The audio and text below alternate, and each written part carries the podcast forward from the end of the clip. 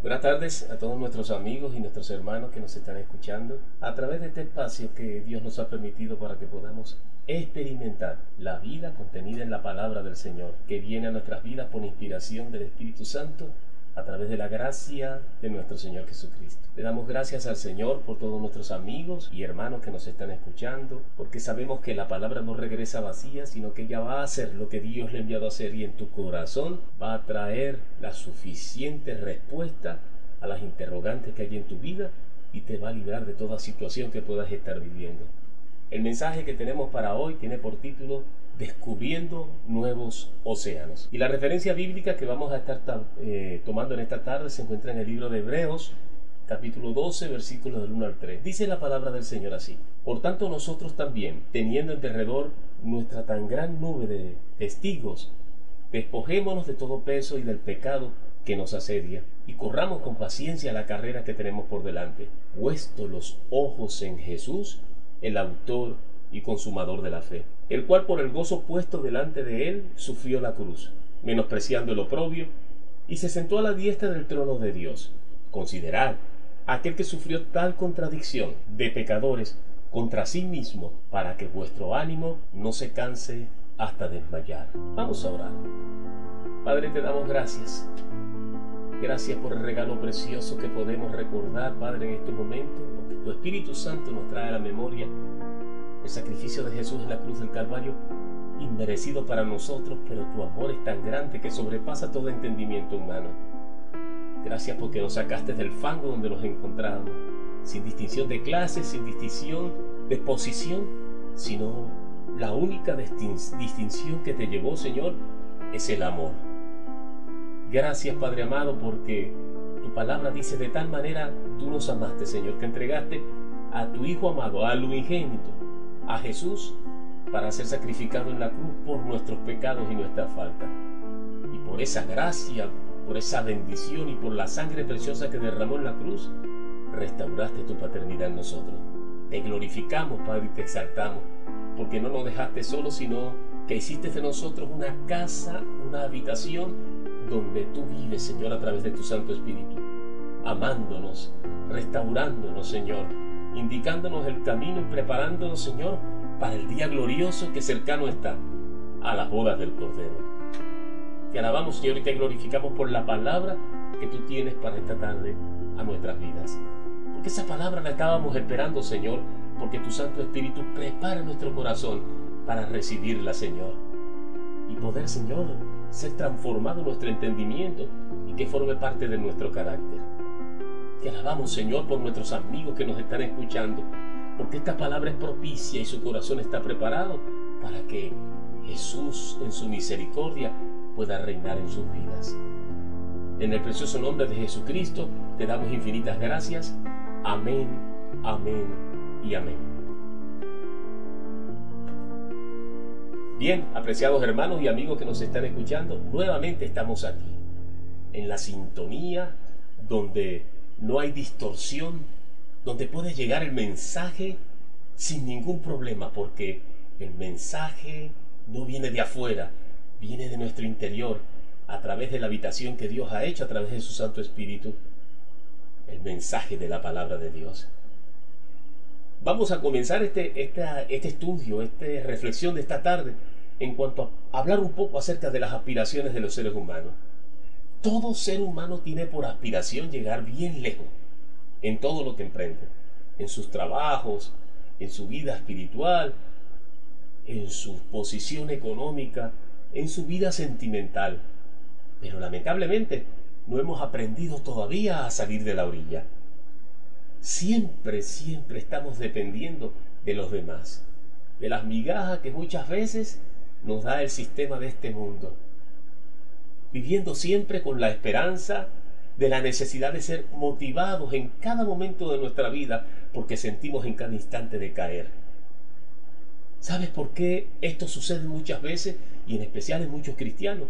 Porque carecen del fundamento correcto que viene solamente de la fuente de inspiración divina y que solamente podemos experimentar a través cuando escudriñamos y nos acercamos a la palabra de Dios a través de una relación estrecha con el Espíritu Santo de Dios.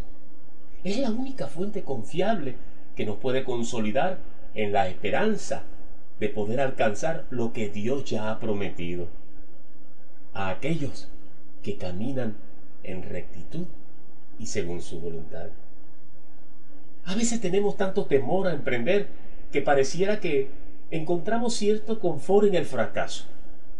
Nos volvemos tan humanistas hasta el punto de adorar a hombres, a sistemas e instituciones y quizás hasta representantes religiosos, llegando hasta el extremo de llevarlos a suplantar el lugar que solo le corresponde al Señor en nuestro corazón, perdiendo lo más valiosos que nos ha dado el Señor, nuestra identidad en Él.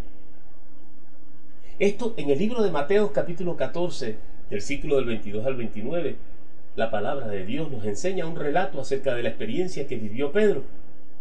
Dice la palabra del Señor, enseguida Jesús, después de estar hablando con la gente, sanando, ministrando, impartiendo el mensaje glorioso del Señor, le dijo a sus discípulos que entraran en la barca y que se fueran delante de él a la otra orilla.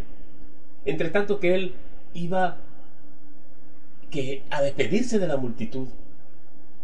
Despedida la multitud, subió al monte a orar aparte. Y cuando llegó la noche, estaba allí solo. Y ya la barca estaba en medio del mar, azotada por las olas, porque el viento les era contrario. Mas a la cuarta vigilia de la noche, Jesús vino a ellos andando en el mar. Y los discípulos y discípulos viendo andar sobre el mar se turbaron en su corazón diciendo, un fantasma. Y dieron voces de miedo. Pero enseguida Jesús les habló diciendo, ten ánimo, yo soy, no temáis. Entonces le respondió Pedro y dijo, Señor, si eres tú, manda que yo vaya a ti sobre las aguas. Y él le dijo, ven. Y descendiendo Pedro de la barca, andaba sobre las aguas para ir a Jesús. Pero al ver el fuerte viento, vino sobre él temor. Y comenzó a hundirse, dice la palabra del Señor. Y dio voces diciendo, Señor, sálvame. Al momento Jesús extendió su mano y asió de él y le dijo, hombre de poca fe, ¿por qué dudaste? Y cuando ellos subieron a la barca se calmó el viento. Entonces los que estaban en la barca vinieron y le adoraron diciendo, verdaderamente eres hijo de Dios. Venían de vivir una experiencia con Jesús, venían de ver milagros, de ver la administración de la palabra, de ver el poder sobrenatural a través de la experiencia de Jesucristo. Y hasta estos momentos todavía no había una segura, una fiel confirmación en ellos de que verdaderamente Jesús era el Hijo de Dios. Dice la palabra y descendió Pedro de la barca y andando sobre las aguas para ir a Jesús. Pedro fue sacado de su confort. Relata la experiencia de un hombre que aturdido por el temor y el miedo determinó romper con los esquemas y los estereotipos y se dispuso a salir de ese confort. A veces Dios tiene que permitir que vivamos experiencias difíciles en la vida, que tengamos que pasar momentos duros para que podamos experimentar el poder de la fe. Porque hemos puesto más nuestra confianza en nuestra propia fuerza, hemos puesto más nuestra confianza en la religión, que la tenemos como una varita mágica. Pero Dios no quiere que eso sea así. Dios quiere que su palabra pase a formar parte del carácter nuestro, que el carácter de Jesús se desarrolle en nosotros. Es necesario salir de ese confort. Es necesario salir del fracaso que le embargaba a Pedro producto de la difícil situación que estaba viviendo en esa barca en esos momentos. Y él no podía ver, ninguno de ellos podían ver la salida.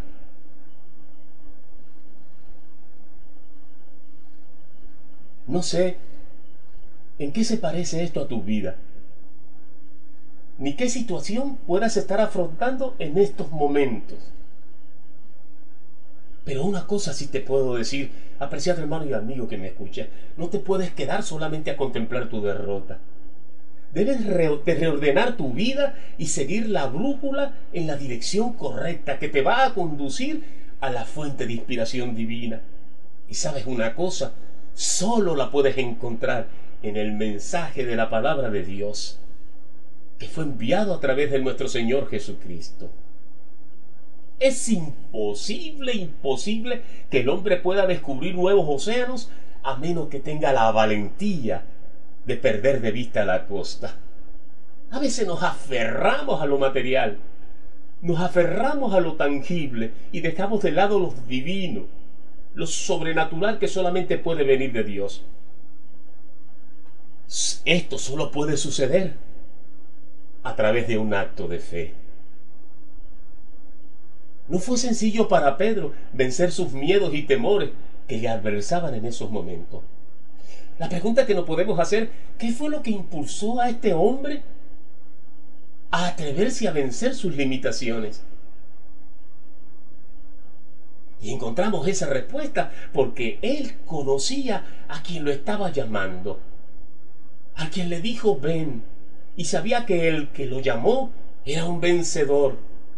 Y en su nombre sabía que a pesar de las pruebas que estaba próximo a enfrentar, tenía la certeza de la victoria. Es lo que el Señor demanda de nosotros. el Señor demanda de nosotros que tengamos la plena confianza de que su palabra se hace vida en nosotros cuando caminamos en obediencia a la luz de las escrituras. Dios no nos desampara. En el libro de Romanos capítulo 8 del 37 al 38 la palabra nos enseña, antes en todas estas cosas somos más que vencedores ¿Cuántos de los que me están escuchando pueden decir en esta hora, soy más que vencedor? ¿Cuántos pueden decir a pesar de las dificultades, a pesar que estén en una barca, en un mar embravecido, pueden decir, mi confianza está en el Dios de Israel y no desfallaré porque, desfalleceré porque mi Dios me ha dado la victoria y confío en su asistencia divina? La palabra de Dios dice, somos más que vencedores por medio de aquel que nos amó. Por lo cual estoy seguro que ni la muerte, ni la vida, ni ángeles, ni principados, ni potestades, ni lo presente, ni lo porvenir, ni lo alto, ni lo profundo, ni ninguna otra cosa creada en este mundo que pueda venir y que pueda decir que mi paz se pierde, nada, nada podrá separarme del amor de Dios, que es en Cristo Jesús nuestro Señor. Por tanto, nosotros también, teniendo en derredor nuestra tan gran nube de testigos, despojémonos. La palabra dice de todo peso y del pecado que nos asedia, que nos da una carga y nos nubla el entendimiento y los ojos espirituales para no ver la gloria de Dios. Y sigue diciendo en Hebreos 12 del 1 al 3, y corramos con paciencia la carrera que tenemos por delante. Pero ¿cómo? Puesto los ojos en Jesús, el autor y el consumador de la fe, el cual por el gozo puesto delante de él sufrió la cruz, menospreciando el oprobio, y se sentó